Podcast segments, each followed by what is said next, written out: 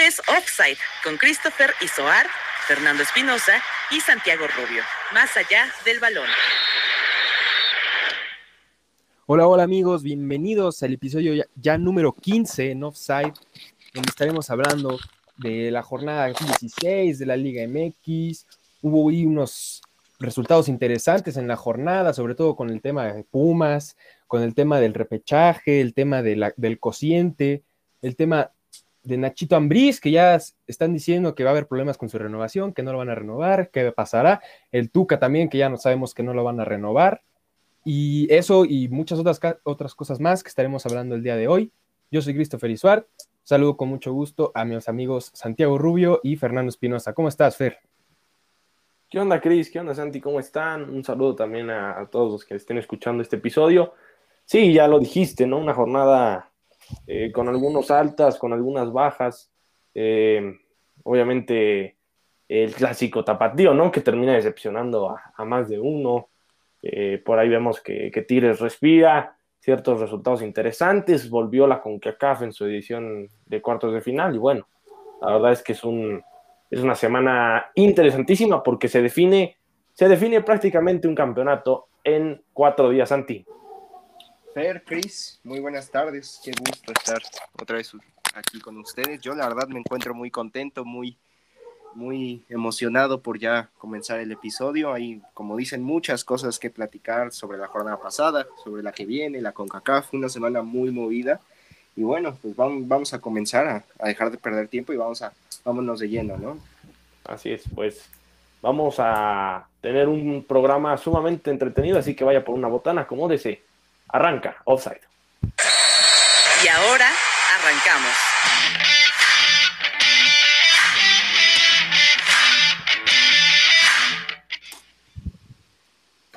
Arrancamos con un partido de los que eran de los más importantes, sobre todo con el tema del repechaje, con el Pumas Puebla.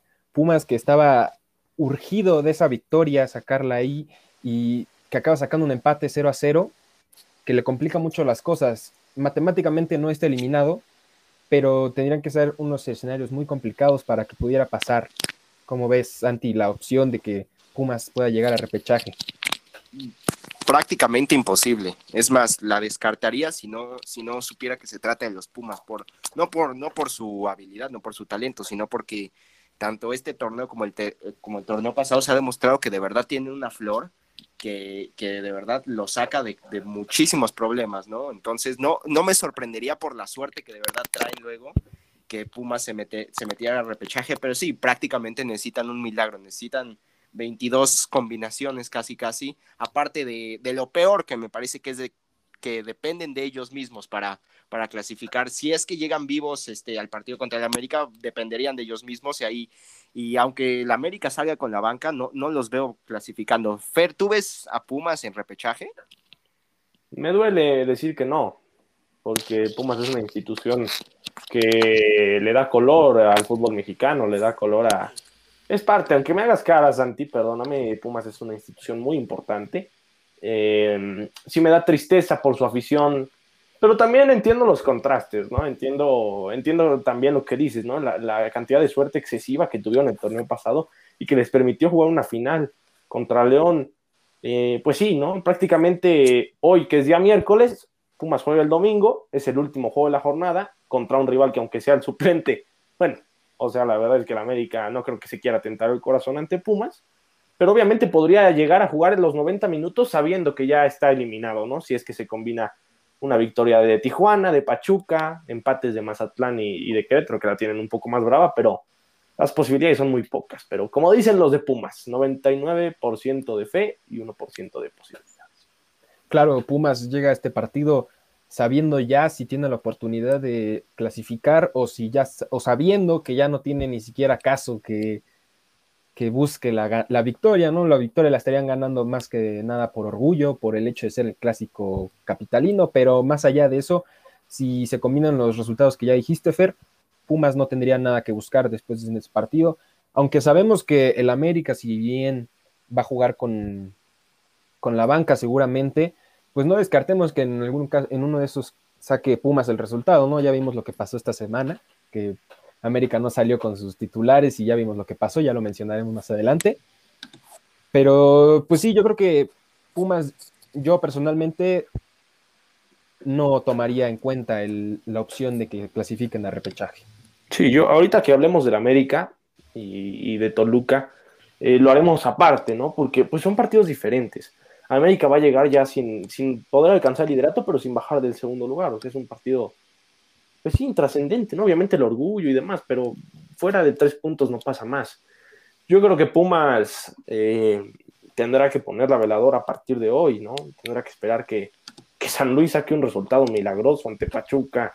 Que, que bueno, que en, la teoría Mazatlán y, Querétaro pues van como víctimas ante León y Monterrey, ¿no? De visita y Tijuana también contra Cruz Azul, que es líder y está imparable, pero caray, eh, en dado caso de que eso se cumpla en los 90 minutos, yo sigo viendo superior a los suplentes del América que a los titulares de Pumas. Totalmente de acuerdo, el plantel de Pumas es, es muy corto y al igual que sus posibilidades de alcanzar repechaje se dice fácil todas las combinaciones que se necesitan dar, ¿no? Lo, decimos aquí porque ya lo leímos, porque lo sabemos, pero bueno, no es nada sencillo. Si usted, no sé, le gustan el mundo de las apuestas, pues ármese un, un parlay de seis o cinco equipos y verá que no es nada sencillo, ¿no? Entonces, se dice fácil, pero no, Pumas, de verdad, no sé quién de ustedes dos lo, lo acaba de decir, pero sí es este 99% fe, ¿no? Y un por ciento de, de posibilidad, porque es la, es la situación actual de Pumas y y de verdad espero que no tengan toda esa suerte que, con, la que contaron en el torneo pasado. Pero miren, yo lo que les quiero preguntar es que a pesar de, decir, hablando ya futbolísticamente, de que Pumas no, no muestra absolutamente nada como equipo en lo colectivo, lo individual, pues muy bajo, ¿no? Y trajeron a este Torres un gol, Dinero ya no se repuso de la lesión, al final el, el, el positivo está la vera y quizás Johan Vázquez, pero la afición de Pumas no merece esto, ¿no? Yo creo que Pumas, la afición de Pumas sí merece un poco más, Santi perdóname, pero, pero sí, o sea, es una exigencia mayor, ¿no? La, que tiene esta gente. Y sí, la, directiva pide paciencia, pero ¿qué tanta paciencia, no? La semana pasada lo hablábamos, cinco torneos muy malos, uno muy bueno y se salva, ¿no? Pero eso, eso tiene que cambiar en Universidad Nacional, sí o sí. Y la verdad, sí. También si llegaron a la final del torneo pasado, sí se puede, ¿no? O sea, ah, por yo creo que va más allá de, de darles la oportunidad, darles tiempo, yo creo que va más hacia la exigencia y hacia el esfuerzo que se toma en cada jugador y cada directivo, cada parte del, equipo que es Pumas, porque si llegaron ya la, temporada pasada a la final, eso quiere decir que sí se puede, ¿no? No depende todo de tener el plantel con más estrellas, el plantel más caro, nada de eso, o sea, depende, dependen muchas cosas. Sabemos que el fútbol no es, no es dinero. Yo difiero, yo difiero este, completamente con ustedes dos. Para empezar, yo creo que el fútbol el, fútbol moderno ya es dinero, ¿no? Este, el fútbol moderno ya es, ya se trata absolutamente todo de, del capital.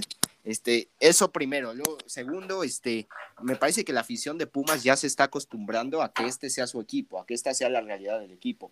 Y, ya lo hemos dicho muchas veces, tienen un torneo bueno cada cinco años, si, si, si quieres, este, y vuelven a las mismas, desarman al equipo, este, no rinden los jugadores que traen, este, se arma un desastre en la directiva, pero bueno, creo que la afición se va acostumbrando cada vez más. Y, lo del tema de dinero, yo creo que sí, ya cada vez domina más.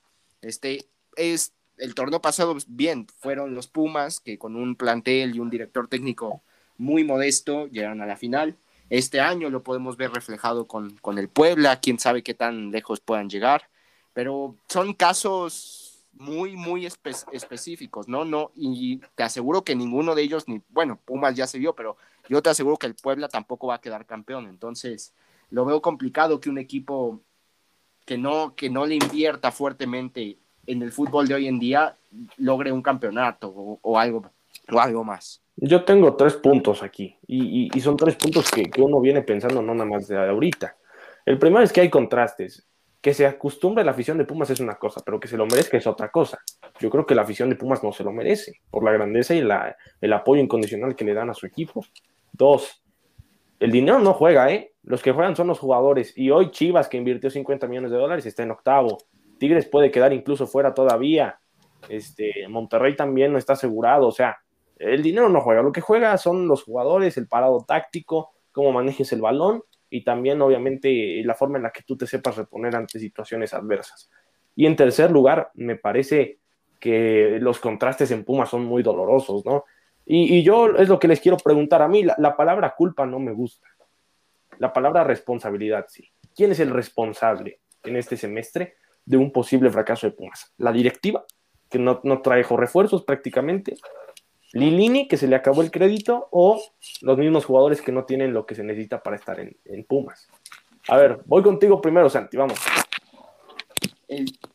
bueno, yo creo que hay muchos responsables, empezando por la directiva, ¿no? Que ya tiene rato que la tendencia es, en cuanto un jugador bueno sale, este, lo vendes por eh, al, mejor postor, ¿no? El que, el que tenga más para ofrecer, ahí se va, ¿no? Este, y repites ese modelo porque pues bueno, no hay inversión en, Pumas y, hay que solventar los gastos, ¿no? De alguna manera. Segundo, Lilini. Yo creo que lo que primero nos vendía Lilini, que, o sea, que generó mucha, mucha polémica y se habló mucho de él cuando primero empezó a tomar a los Pumas, era su, su famoso discurso de el que esté mejor va a jugar. Eso, eso lo caracterizó mucho durante su primer torneo y me parece que eso se ha perdido este, durante, durante este, este torneo, ¿no? Eh, yo veo a muchos fanáticos de los Pumas enojados porque constantemente está Fabio Álvarez, está eh, Alan Mozo de titulares, que de verdad son jugadores y yo los he visto que no saben ni controlar un balón y sí te sorprende y, y, se quejan mucho de que hay mejores opciones en la banca, que le den chance a los jóvenes. Entonces yo creo que Lilini, por el afán de mantener su chamba, de, de quedar bien con el vestuario, que mantenerlo unido, ha sacrificado eso de que jugará quien está mejor y, no ha sentado a quien debe de sentar. No, bueno, pero entonces, ¿quién está mejor, Santi? Porque, porque si Fabio Álvarez es lo mejor que tiene Pumas, caray, estamos perdidos, ¿no? Entonces yo, ahí te la cambio. Para mí la culpa es del jugador que no demuestra que tiene para dar más y evidentemente pues le entrega esto a Lilini y Lilini dice pues no tengo más opciones, pues vas tú, ¿no? O sea, yo ahí te la cambio. Para mí la responsabilidad número uno es de los jugadores. Los jugadores fallan, los jugadores no meten goles, se equivocan, la defensa es de papel, no recuperan el balón, no lo manejan tres cuartos de cancha, es un equipo sin idea, que tiene corazón, pues sí, pero no lo demuestra. Y el fútbol no nada más es garra, y eso está demostrado. Cris.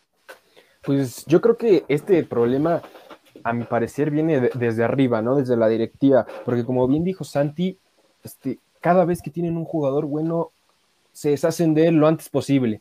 Ya sea el caso de Carlos González últimamente, o, o sea, casos diferentes, ¿no? O sea, entiendo que estás sufriendo de problemas económicos, pero a fin de cuentas, esas actitudes de vender en cuanto puedas a tu jugador mejor son actitudes de equipo, de equipo chico, la verdad. Son actitudes que tomaría un club como Necaxa. Digo, Necaxa no es un equipo chico, pero es un equipo que sabemos que nunca está en esos puestos de, grandeza como, como son estos cuatro. Eh, entonces, la diferencia va en, en, mantener el talento, ¿no? Mantener el nivel que has tenido durante el último torneo. Lo cambias completamente y yo creo que por eso no, no le daría la responsabilidad a Lilini, ¿no? Le quita su mejor arma, que era Carlos González, junto con Dineno, claro, pero a fin de cuentas, el, el arma eran ellos dos juntos, no solo Dineno, no solo Carlos González. Le quitas a Malcorra, le quitas a varios jugadores que eran los que estaban siendo el motor, el alma de su equipo principalmente, no le puedes, pues, no, no creo que la palabra sea exigir, pero no puedes esperar los mismos resultados cuando solo lo desarmas y no le traes nuevas armas, ¿no? Y también apoyo tu punto sobre los jugadores, ¿no? Si bien sabemos que Lilini, como dice Santi, es de la filosofía del que esté mejor va a jugar. Si en verdad son ellos los que están mejor, tienes que demostrarlo, ¿no? Adentro del campo y, que quede claro ante la afición y ante la liga y ante el equipo rival, ¿por qué estás tú jugando, no? ¿Por qué no está jugando alguien más? Sí, por supuesto. Pues sí, ahí está la incógnita. Este, y bueno, vamos a dejarlo esto en, nuestras redes, ¿no? En offside-mex, en Instagram y Twitter, pues esta encuesta, ¿no? Si, si Pumas va a calificar, de verdad, de verdad no es broma, necesitan un milagro para, para calificar. Y bueno, luce, luce sumamente complicado el escenario. Ahora, yo creo que en este programa no nos vamos a centrar tanto en, América o en Cruz Azul, ¿no? Estos equipos ya están aparte, ya, ya pueden descansar una semana prácticamente, ya el 1 y el 2. Eh, pero podemos hablar del equipo de León. A ver, ¿qué le pasa a León en Mazatlán? Va ganando 2-0, 4-3 y tiene bajas importantes. Y ahí es donde vemos que el equipo de Ambriz tiene debilidades y tiene dependencias. No jugó Navarro, se comieron la banda izquierda. Expulsaron al Chapo y se cayó el medio campo. Campbell no estuvo, ya no generó Gigliotti. Mucha dependencia. Y lo de Mazatlán, caray, es verdaderamente, eh, como dice Santi, ¿no? Solo en la Liga MX te esperas que el Mazatlán hizo, hizo su chamba, pero todavía depende de empatar o ganar en Monterrey. Y después, Santi, viene un anuncio que dice que Ignacio Ambriz va a dejar de ser entrenador de León eh, para el próximo torneo. Qué mal manejan las cosas. ¿eh? De verdad, no puedes, no puedes anunciar esto en estos momentos del torneo. ¿Por qué no te esperas? ¿Por qué no se esperaron a que se fueran eliminados los panzas? ¿Por qué en este momento? ¿Para qué dividir el grupo? Yo me imagino que pasó algo entre directiva y, y Ambriz que, que, bueno, resultó en que León de plano sacaron un comunicado diciendo que no contaban más con Ambriz, ¿no? Que terminaba el torneo y prácticamente se iba, se iba de la institución. Eso es uno. Luego lo de Mazatlán es, es de locos. Ganando 2-0 arriba, que no puedas armarte y, pararte tácticamente para, soportar el resultado es, es, es ridículo. Perdón la expresión, pero es ridículo. Eres el campeón del fútbol mexicano, ¿no? Estás luchando por defender tu título, estás luchando por, el bicampeonato que es tan difícil de conseguir y, y vas a Mazatlán y te comes cuatro, o sea, cuatro, aparte están en una ventaja de más de un gol, es increíble, ¿no? Entonces sí demuestra la gran dependencia que hay, sobre todo en los primeros dos que dijiste, del Chapo y de, y de Fer Navarro.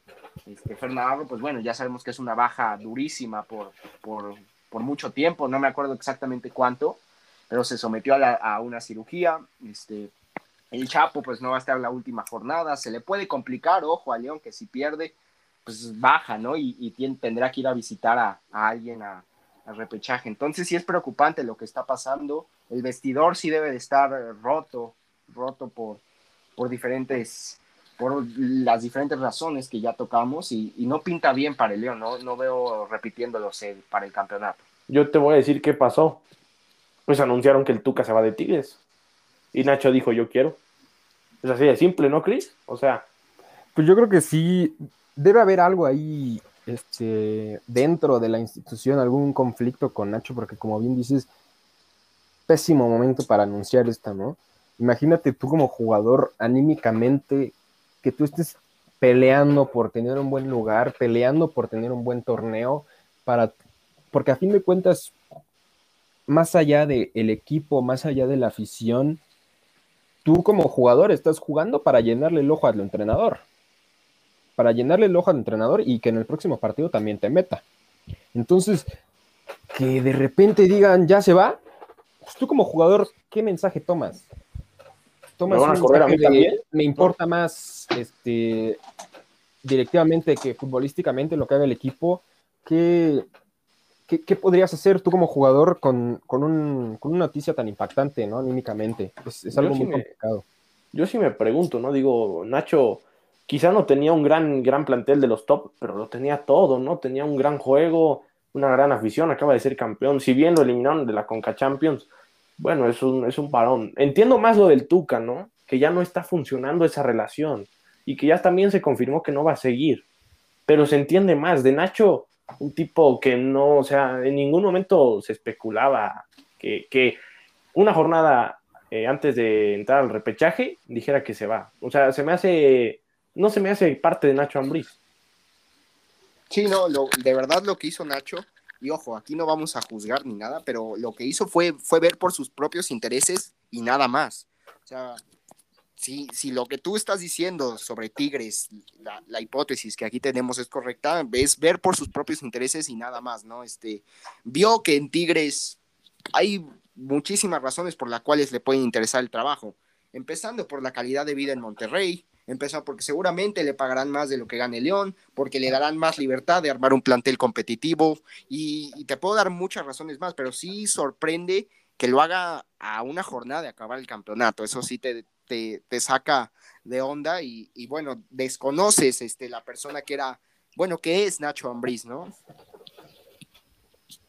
Claro, y, y yo creo que definitivamente va más allá de los resultados, ¿no? Porque viene de ser campeón, bien sí lo eliminaron en CONCACAF, mm, no va en el, mejor en el mejor puesto posible en la liga, pero a fin de cuentas es un entrenador que ha dado muchos resultados muy buenos y muchas alegrías para, para León, ¿no? Entonces yo creo que no, no sé, la verdad, no sabemos por qué haya sido, no sabemos si haya sido bien, como decimos que Nacho Ambriz quiso irse a Tigres, o que León haya preferido, haya sido el que actuó en esa situación, pero definitivamente de que estuvo mal manejado, estuvo mal manejado.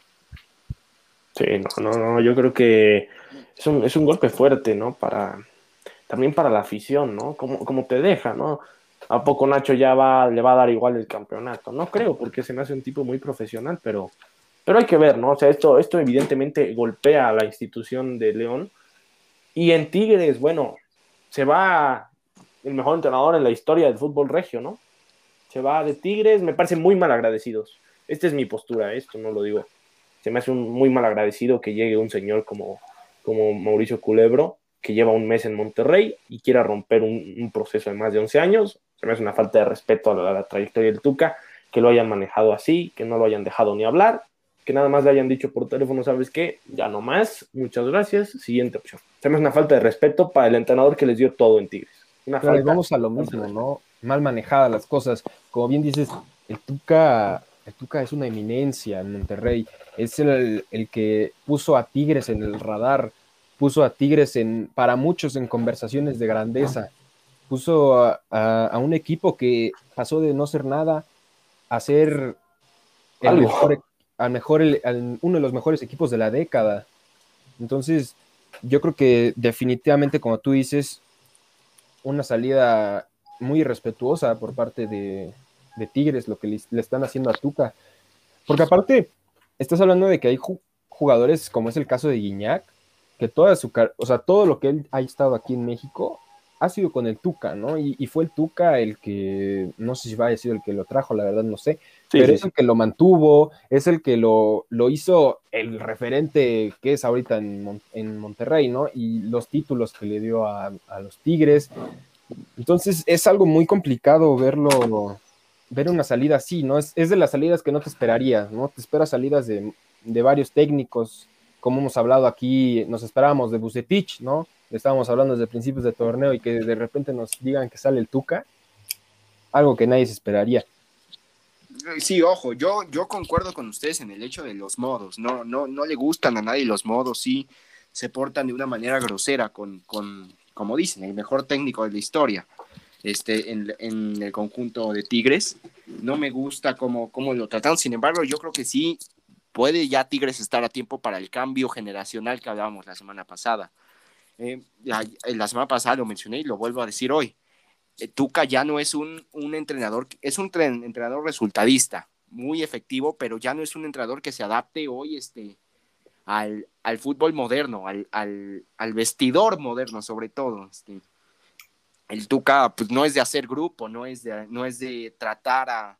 Es de, la vieja, es de la vieja escuela, te estoy hablando de gente como él, este, la Volpe, o sea que el trato con el jugador es muy diferente a como como podemos ver muchos directores técnicos modernos. El mejor ejemplo me parece que es el de Solari, lo que está haciendo con el América, este, donde se tiene que tener ya un trato más humano con el jugador. Yo creo que Ferretti no se logró adaptar, y no es su culpa, ojo, no se logró adaptar a, todo este cambio que se ha dado en los últimos años, y es una de las razones por las cuales ya no lo quieren renovar, ¿no? Entonces, pero sí, concuerdo con ustedes que las formas de echar a Ferretti no son las correctas. Eh, sí, claro, y, como bien dijiste, el episodio pasado estábamos diciendo que, incluso puede ser algo bueno para Tigres, ¿no? Que llegue alguien diferente, alguien a, renovar las cosas en Tigres, que es como que si bien algo bueno es un proyecto muy largo, tampoco es tan bueno, ¿no? Mantener proyectos tan largos, porque a fin de cuentas se mantiene la misma idea, la misma estructura, y, y como bien dices, estamos viviendo en el fútbol un cambio generacional, y no solo en el caso ahorita de Tigres, ¿no? a nivel mundial en cuanto a jugadores, en cuanto a directores técnicos, el modo de jugar fútbol está cambiando mucho. Como bien dices, el trato a los jugadores está cambiando mucho. Antes se les trataba como si fueran unas máquinas este, hechas para hacer fútbol nada más y no podían hacer nada más. Ahorita... Y les podías gritar y los pedías, les podías instruir, pero de la manera que quisieras. Ahora ya tienes que tratarlos, vaya, Hay un código. como seres humanos. Hay un código, por supuesto. Claro, y es algo que yo creo que esa, esa pauta la están marcando los propios jugadores, ¿no? Como pues yo creo que es irnos ya más lejos, pero es el caso de los jugadores que, por ejemplo, el Chicharito, ¿no? Que lo vemos ahora jugando videojuegos entre semana, ¿no? Que muchos al principio lo estaban criticando, pero él mismo decía, soy una persona, ¿no? No me dedico solamente al fútbol, también tengo otros, otras, otros gustos, otras actividades que hago durante el día, ¿no? Entonces yo creo que va más hacia allá y, y pues sí es algo difícil, ¿no? No es echarle la culpa al Tuca, es algo muy entendible, supongo que es algo muy complicado que tú tengas una, una, manera de trabajar que has tenido durante muchos años, que de repente te la quieran venir a cambiar, es entendible que no haya podido. Sí, y, y es justamente donde cuando se rompe el trato, vemos a muchos equipos que, que le tiran la toalla al entrenador, que, que, se le voltean, y no es na nada más por los resultados, ¿no? porque también parte de los responsables de los resultados son los jugadores, sino del trato que el entrenador te da, y me parece que es, es crucial la famosa tendida de cama. Por supuesto, o sea, no, no, no, no, no, es, es increíble lo que hace, lo que hace muchas veces eh, perder la parte humana, como dices, ¿no? El chicharito es humano, falla como nosotros, se tiene que divertir como todos, tiene una familia como todos, nada más patea el balón, eso me queda clarísimo. Oigan, yo lo que todavía no creo es en la bronca en la que se metió el Atlas para la última jornada. El, no, el Atlas. Broncón? No lo menciones, por favor. Yo venía hablando súper bien de ellos. Tenían Eso te iba a decir. ¿No era tu gallo, Chris? Claro, claro. Es, y sí, lo siguen siendo, ¿eh? No cambiaron las cosas. Me decepcionaron, pero lo siguen siendo. Tenían todo a favor. Era un partido que, eh. que, aparte de todo, aparte de que tenían todo a favor, tenían la. ¿Cómo decirlo? La motivación extra de ser el verdugo del odiado rival.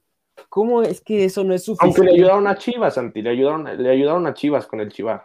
Claro, claro. La verdad, personalmente pienso que eso fue una, un gol bastante dudoso, medio por atrás, medio por el lado. No voy a decir más, solo voy a decir que estuvo dudoso. Pero, pero más allá de lo que haya pasado con las ayudas, a fin de cuentas el Atlas no hizo nada. Sí, no, o sea, es una jugada polémica, sin duda alguna, pero no es justificación, no es, Exacto. no es, no es poner un pretexto para, para Atlas, ¿no? Chivas tuvo la única que tuvo en el partido y la metió y la aprovechó y con eso llevó los tres puntos y metió, como dices, al Atlas en una bronca tremenda, ¿no? Que puede, después de hacer tan buen torneo, de resurgir de los muertos, como estaba a principios de, del campeonato, ahora estar en, que hasta llegó a pelear por la liguilla directa, ahorita ya no le alcanza, evidentemente, pero sí puede todavía aspirar a recibir el partido de repechaje, ¿quién se lo hubiera imaginado? El que, que Atlas aspiraría a todo eso, sin embargo, que, que, con un tropiezo este fin de semana puede quedar fuera, ¿no? A pesar de su gran torneo. Sí, porque hay que poner a nuestra audiencia en contexto. Usted dirá, pero si Atlas es séptimo u octavo lugar, ¿cómo va a quedar fuera? Bueno, la cosa es que en el cociente, San Luis y Atlas están disputando la multa de 120 millones de pesos. Este es el escenario. Si San Luis pierde y Atlas pierda, gane o empate, San Luis paga los 120 y Atlas 70. Si empatan San Luis y e independientemente cualquier resultado de Atlas, San Luis paga la multa. Pero si San Luis gana, con que San Luis gane, el Atlas pagaría 120 millones de pesos y quedaría automáticamente fuera del repechaje. Y eso, irónicamente, le abre la puerta a Pumas de clasificarse en su a lugar. Pumas, sí. a Tijuana, sí, se abre de verdad un, una puerta y una oportunidad de oro para, para los que están cazando el repechaje. Y, y, el claro ejemplo, o sea, ¿cómo definiría esta situación? Pues es la Liga MX, ¿no? O sea, este, puedes tener un magnífico torneo, sin embargo, si estás en problemas de descenso, pues no, no desciendes como tal, pero, no, pero tienes que pagar y quedas fuera del torneo, ¿no? Por supuesto. Claro, y, y yo creo que todavía ot otra cosa que le suma a la decepción del partido de Atlas, ¿no? O sea, tenías varias cosas en juego. Por lo pronto, una, entrar a repechaje con cierta tranquilidad. Dos, ser el verdugo de tu odiado rival. Y tres, liberarte de esa multa, que con esa multa, como bien ya, ya dijeron ustedes, con esa multa no pueden entrar a repechaje, pase lo que pase. Entonces, es, es este, in, increíble que, que Atlas con todo eso haya salido a jugar como salió a jugar. Me parece impresionante, increíble y ridículo. Y ahí es donde tendremos que ver si, si es que San Luis es el que termina pagando la multa y le quitan el apoyo de, de, de España. Tendríamos que ver si la próxima temporada se juega con 17 equipos o dejan ascender y tomar el lugar pues o a Tampico, que es el actual campeón de la expansión, o al ganador que pinta que va a ser el Morelia o el, o el Atlante, ¿no? Que son los favoritos. Claro, que es. Es, es. algo como pues afecta a los intereses, ¿no? De la liga. El hecho de que, de, de que un equipo mexicano pierda la inversión de un equipo tan importante a nivel mundial como es el Atlético de Madrid, para no solo para el Atlético, para la liga significa una pérdida muy grande, ¿no? Entonces, pues habrá que ver qué pasa esta semana, esta jornada, con todos los resultados y no queda más que hacer. Así es. Bueno, ahorita iremos a, una pausa, pero antes yo les quiero preguntar para que le vayan, para que vayan pensándole y ustedes también que piensen. ¿Qué, ¿Qué, creen que vaya a pasar en este fin de semana? Este, ¿quién, ¿Quién creen que quede dentro? ¿Qué va a pasar con el tema del Atlas? ¿Qué duelos les gustaría ver en el repechaje? Y bueno, pues piénsenlo y, y ahorita me cuentan. Vamos a una pausa.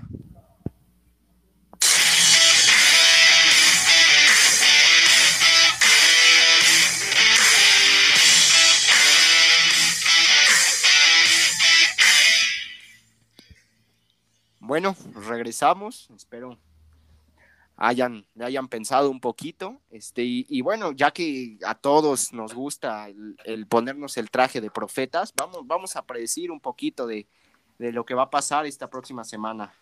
¿Qué, ¿Qué, les parece? ¿Cómo ven la situación? Pues mira, bueno. yo personalmente, uno de los partidos que me gustaría ver sería Toluca Tigres, porque de, eso, de ese grupo que está ahí, son de los dos con más con más fútbol, que más pueden aportar, que más espectáculo nos podrían dar. Entonces podría estar interesante ese, enfrent ese enfrentamiento. Yo me voy, voy al ratito doy mis pronósticos, voy a decir quién va a calificar y quién no. Santos califica, León califica, Toluca, Atlas, Chivas, Tigres califica. Califica Querétaro y califica Pachuca. Se van Mazatlán, Cholos y Pumas. Ok. O sea, Fer, ¿tú ves al Puebla en liguilla directa? Sí, va a empatar, con eso le basta. Va a empatar en la comarca, es un y partido complicado. Mis duelos de repechaje, me gustaría ver un un León contra un León contra Guadalajara. Quiero ver que de qué está hecho Chivas. Un Toluca Atlas. Atlas se me hace que, que podría ser un buen, un buen rival y Toluca, bueno, en, en, casa se crece, ya vimos el juego contra América. Eh, por ahí un Tigres, un Tigres Montero, un clásico regio, imagínate un clásico regio de repechaje, no más. Eh, bueno, hay posibilidades, pero pues sí, la verdad es que mientras eh, el balón sigue en juego, todavía no podemos decir a ciencia cierta, porque todavía los, las fechas y los horarios están por confirmarse. ¿no? Así es. ¿Tú, Santi? Bueno, híjole, pues. ¿A quién te gusta para el Toluca en el repechaje? ¿A quién prefieres? Es, eso te iba a decir, me, me, voy a poner la camiseta. Yo espero que, primero de todo, que Toluca reciba este, su partido de repechaje en el y Que reciba a Querétaro, ¿no? Que reciba a Mazatlán, a Querétaro o a Pachuca. Sería lo, lo, óptimo. El Atlas sería un duelo interesante, no lo descartaría. Algo que sí no quiero es este. Tigres. A, a Tigres y por ahí al Guadalajara. A León. ¿Le tienes León, miedo al Guadalajara, Santi? No, no, a ver. Para... ¿Le tienes miedo al Guadalajara? No, no, pero a ver, déjate digo, tampoco el América le tenía miedo y mira lo que pasó la, el torneo pasado. Este, no, el, el, que sí no quiero son los Tigres, por más mal que puedan estar, por más mal que hayan llegado al, al repechaje. Sabemos que Ferretti y compañía siempre se crecen en instancias finales y de verdad es algo que no, no, quiero, no quiero ver. Claro, o sea, y no, aparte no... tienen ahí enfrente a Guiñac, que si hay alguien que, que es letal, sobre todo en la guilla, es Guiñac. ¿Prefieres a León sobre Tigres, Santi, para, para enfrentarse al diablo? No, no prefiero a ninguno de los dos, pero si tuviera que decidir, yo creo que sí, por el sobre todo por el momento anímico que vive León. O sea, Tigres viene de ganar el clásico regio, se puede decir en cierta manera que va, que vale su vida. Sin embargo, León pues viene de la eliminación de CONCACAF, viene de perder como perdió con Mazatlán, del drama que traen con, con Nacho Ambriz. Entonces yo creo que el momento anímico juega bastante y, y, y sumarle esa baja de Fernando Navarro que si bien parecería que no es tan importante, es un jugador que se, se echa el equipo al hombro y es, vital para el equipo. Entonces, esa baja es todavía más para, la, para lo que es el, momento que está viviendo León. A mí, a mí, importantísimo. El que me parece que entró en un ligero bache, que no es muy grande, pero sí entró, es Santos.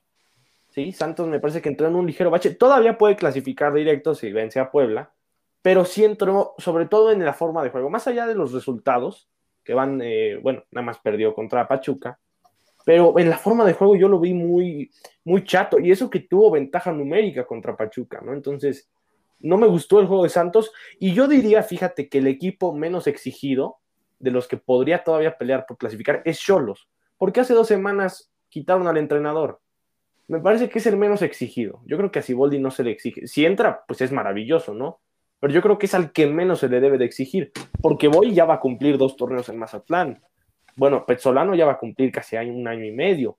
Entonces son, técnicos que ya tienen la exigencia, pero yo creo que el, que más se puede justificar si no entra es Siboldi.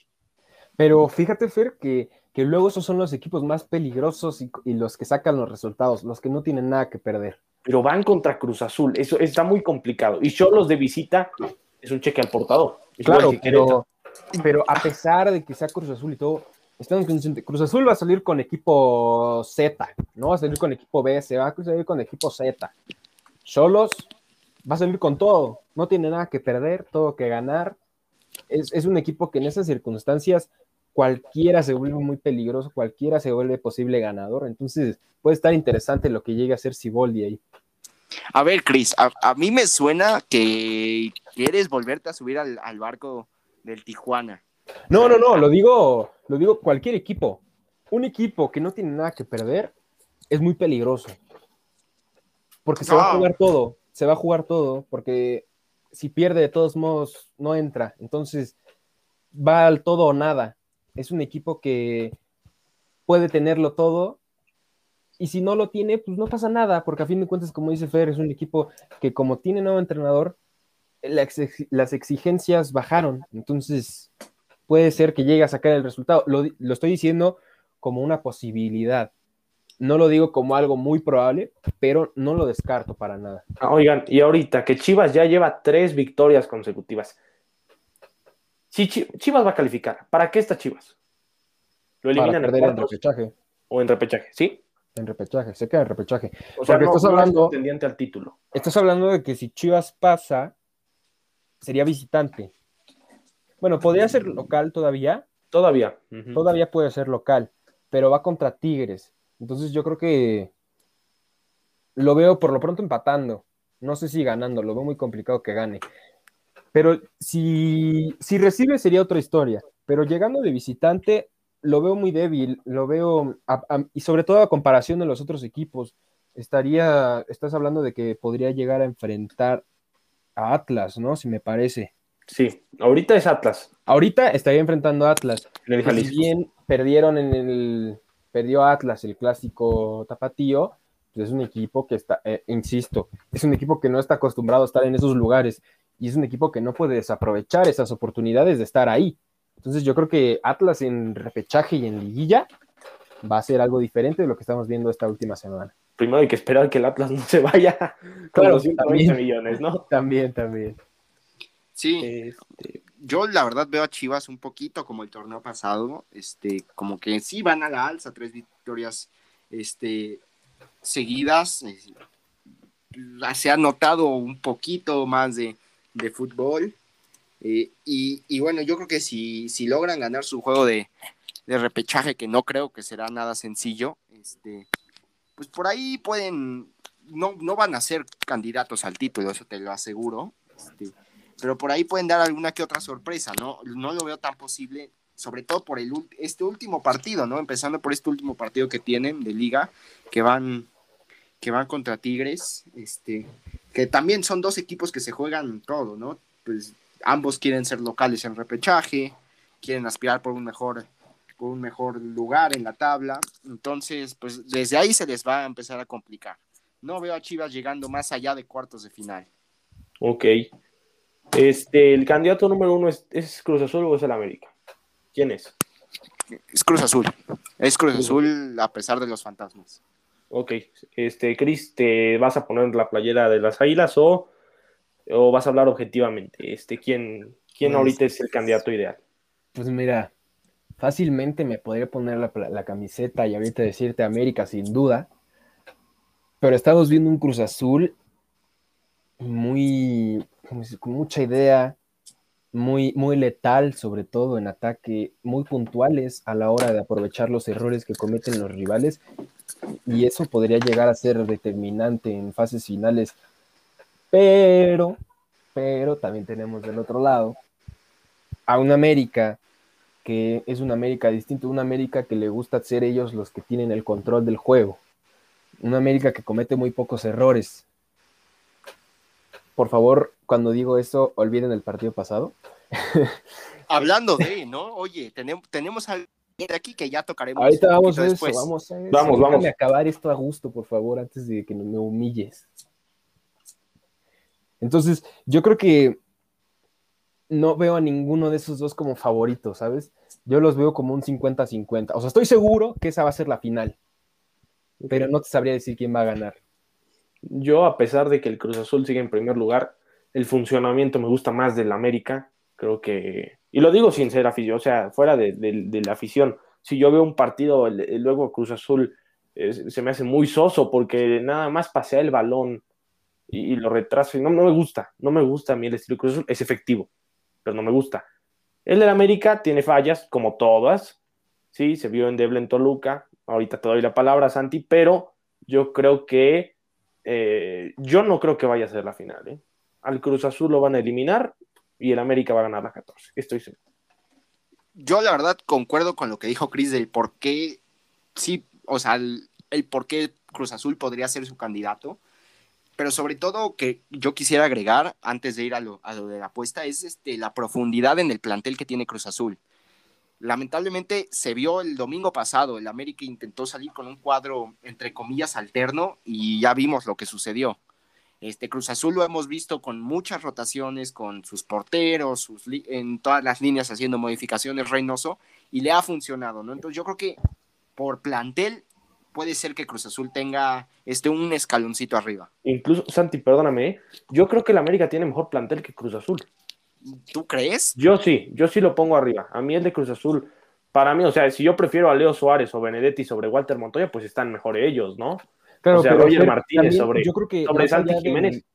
Espérame tantito, Cris, nada más déjame que acabo la idea. En la central igual, digo, por Aldrete, pues prefiero a, a Fuentes, ¿no? O sea, yo, yo, para mí el mejor del América. No es justificación la derrota en Toluca. Fueron errores puntuales los primeros 10 minutos. Si en esos 10 minutos no pasa eso, el América se hubiera llevado el triunfo. Y, sin justificar, hubo ahí dos jugadas arbitrales, una, un penal que no se señala sobre Roger y que Torres Nilo, ahí sí Santi, Torres Nilo se debió de haber ido expulsado porque ya traía amarilla y al cometer esa mano intencional era la segunda. Entonces sí se debió de haber ido, pero el resultado ya está y yo por mi parte acepto la derrota. Antes, Santi, de que entremos en el tema Vas, Toluca, vas. Adelante, adelante. quiero eh, eh, seguir con el tema este de los planteles, porque como bien dices, yo también estoy de acuerdo con Fer de que por individualidades es mejor el plantel del América, pero algo que nos ha demostrado Cruz Azul es que si bien puede que sus jugadores en, en la banca no sean individualmente tan, tan buenos o tan estelares como son en el América, rinden. Y eso yo creo que es más importante que más allá de las individualidades.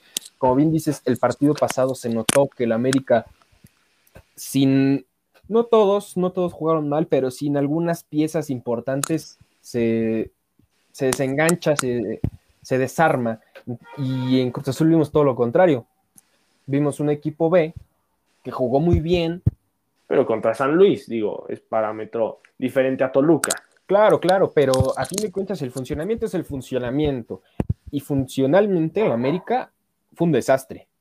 Un desastre. No lo veo tanto desastre. Fueron 10 minutos malos. Fuera de eso, no, no, yo no lo veo como un mal partido. Sí, sí porque no, hubo creación de juego. O sea, sí, pero entiendo esa transición de defensa a ataque no existió en el América. Sí, por supuesto. Mira, a mí lo que más me molesta es que el América uno se acostumbra a ganar. Cuando pierdes molesto. Sí, pero, pero la cosa aquí importante es que jamás se demeritó al Toluca. Toluca tiene grandes jugadores, tiene al líder de goleo momentáneo. ¿Ha mejorado Toluca en los últimos partidos? Sí, pero creo que es entendible el por qué lo hizo Solari. Creo que es completamente entendible el por qué hizo esos movimientos y por qué los volverá a hacer contra Pumas. Creo que, o sea, él, guarda a sus jugadores, sabe rotarlos. Ya y Solari salió al partido de Toluca pensando en el partido contra Portland. No creo, no creo, porque fueron 10 minutos. La primera jugada del América ofensiva fue el minuto 2 y casi fue gol. Fueron dos desatenciones defensivas. O sea, hay, jugadores que. El caso de, Colula. Es un chavo de acuerdo, no le has dado oportunidad, le tienes que dar juego. Pero si ya hizo, ya viste que no pudo, sácalo. Sí, pero no, no lo podemos crucificar, ¿eh? O sea, no, no, no. Claro, claro. Estoy, estoy diciendo que es un chavo precisamente que ha tenido muy poca oportunidad. Es el primer partido que sale como titular con el América, pero tampoco lo puedes aventar así a la deriva. Tienes que irle dando de, a poco en poco. No, puedes esperar que, que, te vaya a rendir cuando lo habías metido en dos veces de cambio al minuto 70 esperar que lo metas de titular y te rinda bien, ¿no? Entonces, yo, yo supongo, yo pienso que eso se, vio se debía haber manejado diferente, ¿no? Dándole un poquito más de tiempo de repente, o, o incluso sacándolo de titular en este partido, pero sacándolo antes. Vamos a darle chance a Santi que anda ansioso porque pues, desde el domingo pasado quiere hablar de esto. Entonces vamos a darle chance a Santi. No, no, a ver, a ver, muy tranquilo y la verdad muy, muy, muy cómodo oyéndolos, este, dar sus argumentos sobre el partido, yo nada más reflexiono y escucho sus palabras, este, y bueno, o sea, sí, no, no se equivocan en, muchas cosas, este, es obvio que el América sí salió con cierto cuadro alterno, le faltaron titulares, venía con bajas. Los primeros 15 minutos que tuvo Toluca sí fueron bueno, mataron al América. O sea, pues ahí lamentablemente para, para ustedes se acabó el partido. Después sí, el América intentó, intentó responder, este, buscó y, tomó la iniciativa del partido que el Toluca me parece le cedió. Y, bueno, se lograron recuperar al principio del, segundo tiempo.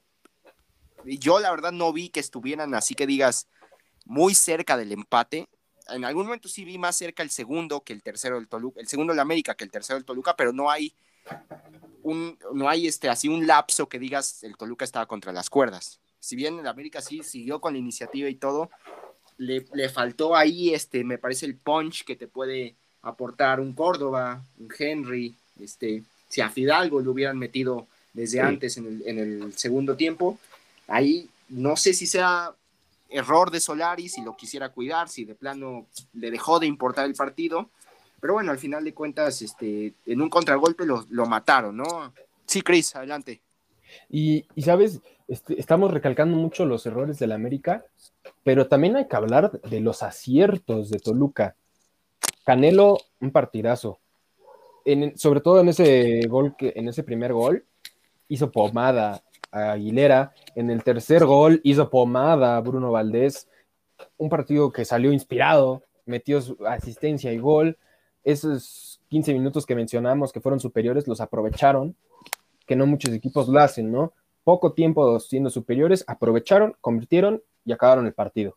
Entonces, yo creo que más allá del, pues, recalcar los errores, me, gustaría más recalcar los aciertos de Toluca. ¿Saben qué? Yo creo que a Toluca le cae muy bien la victoria y a la América le cae muy bien la derrota. ¿Por qué? Porque a Toluca le da la oportunidad de ganar en Juárez y recibir el repechaje. Y a la América es una lección importante. Y qué bueno que esta derrota llega ahora y no en los cuartos de final, ¿no? Donde puede ser mucho más, más importante. Entonces creo que la victoria es importante para el Diablo, la derrota también le enseña al América. Cambiamos la apuesta ahí entre, entre nosotros, la verdad es que la rapada, ahí tuvimos eh, un poquito de, de, nervios, entonces bueno, va a ser una teñida de pelo, ¿no? Un color plateado, como lo trae Canelo. Así es, este, sí, de acuerdo.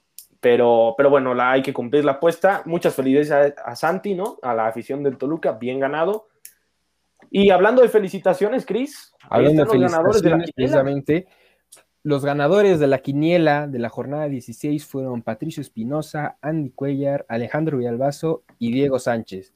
Muchas felicidades por, gracias por haber participado antes que nada y muchas felicidades por haber ganado, ¿no? Algo muy difícil, con, sobre todo con todos los resultados que vemos aquí en nuestra querida Liga MX, es muy difícil que te vaya bien una quiniela. Por ejemplo, a nosotros nos da pésimo. El que votó por el Mazatlán es un dios. El que votó Claro, por el claro. Mazatlán contra León fue un dios. Claro, el que votó para Mazatlán, te invitamos a que nos enseñes sobre fútbol. Claro. pues, sí. De acuerdo, Unos sí. verdaderos, verdaderos cracks, ¿no? Y felicidades y que la gente ojalá siga participando para, para bueno, poderle presumir a sus, a sus cuates que, que sabe más de más que ellos de fútbol, ¿no? Más que nada, porque aquí se trata de presumir, ¿no? O sea, vienes a, como hoy vengo yo a, a restregarles a la cara que ganó el Toluca, así puedes tú este, restregarle a tus amigos que ganaste en la, en la quiniela, ¿no? Claro, y, y hablando de quinielas, ¿qué les parece si nos armamos nosotros la quiniela del repechaje y el que pierda le toca otro castigo? Va, va, va, yo, yo estoy dentro. Pues yo no tengo nada que que perder. estés El América que está clasificado directo, digo. Mi gallo del repechaje es, es el, el equipo de. Bueno, es que no sé si va a ser Puebla, Santos, Monterrey el que quede, pero mi gallo para el repechaje es. Me voy a quedar con el Atlas. Yo también. Mm, Toluca, papá. ¿Qué, Claro, va- claro. ¿Qué más va? ¿Qué más voy a decir? Querétaro le va a meter 8 al Toluca, van a ver. Van a ver. Bueno, bueno, vamos a Este- calmarnos un poquito. Ya que se ve que ya, ya es tardezón para Fer, que ya anda diciendo barbaridades. Ya va a empezar con sus predicciones locas que luego salen verdad. Mira, mira, eh, mira. No, se ve, se ve ya, se ve ya ansioso porque ya va a empezar el del AME, ¿no? Ya, ya no tarda en empezar el, el del AME. Y Ya, ya comienza a locarse, ¿no? La pasión llega a su cabeza y, y bueno, tenemos, lo tenemos diciendo semejantes barbaridades. Eh, la camiseta es la camiseta, de repente pesa. No, no, no. Yo creo que Toluca, Santi, objetivamente, Toluca está para llegar a, a cuartos y si le va bien a semis. Si mejora en lo que venimos diciendo de en defensa y los problemas que veníamos ahí mencionando con algunos jugadores, yo sí lo veo con, contendiente por lo pronto para semis. La cosa es que, por ejemplo, no, no se da el balón, la iniciativa, porque al final América sí estuvo cerca, pero hay otros equipos que a veces te pueden perdonar y hay otros que no lo van a hacer. Yo creo que Toluca necesita mejorar la posesión del balón. Mi conclusión del día de hoy, Pumas va a fracasar, muy doloroso, y me duele que Ormeño, que Ormeño sea peruano. Esa es mi conclusión del día de hoy. Señores, Bueno, yo me quedo, pues que gan- ganó Toluca, este, gané Ya yo la apuesta, se los vuelvo a recordar por si ya se les había olvidado. Y este, y bueno, qué, qué, qué bendición es tener a la Liga MX, ¿no? O sea, tenemos equipos que ya deberían estar matemáticamente calificados como el Atlas, que dependen pues, de sí mismos y en caso de que no, pues dependen de otros para poder aspirar al repechaje o tener que pagar 120 millones de pesos. Yo me quedo con la magia de la Liga MX. Claro, yo me quedo con, ¿cómo decirlo? Con, con lo extraño, con lo diferente que es la Liga MX y, y todos los equipos que son tan volátiles, tan bipolares, tan hermosos en nuestra Liga MX, como un Mazatlán, que vemos que le puede ganar 4-3 a, un a León, o como un América, que de repente sale a perder 3-1. Entonces, yo creo que me quedo más o menos con el mismo que Santi. Perfecto. Bueno, pues eh, disfrute el episodio, eh, dele like a nuestras publicaciones, ahí este, síganos en, redes, en Twitter y en Instagram. Disfrute, disfrute de esta semana futbolística. Esto es Offside más allá del balón. Les agradecemos que, que nos sigan escuchando una semana más y obviamente pues agradecerles a ustedes el poder seguir platicando con ustedes, mis queridos amigos. Y, y espero que siga así por muchas semanas más. Esto es Offside, más allá del balón. Y recuerden ir más allá del balón.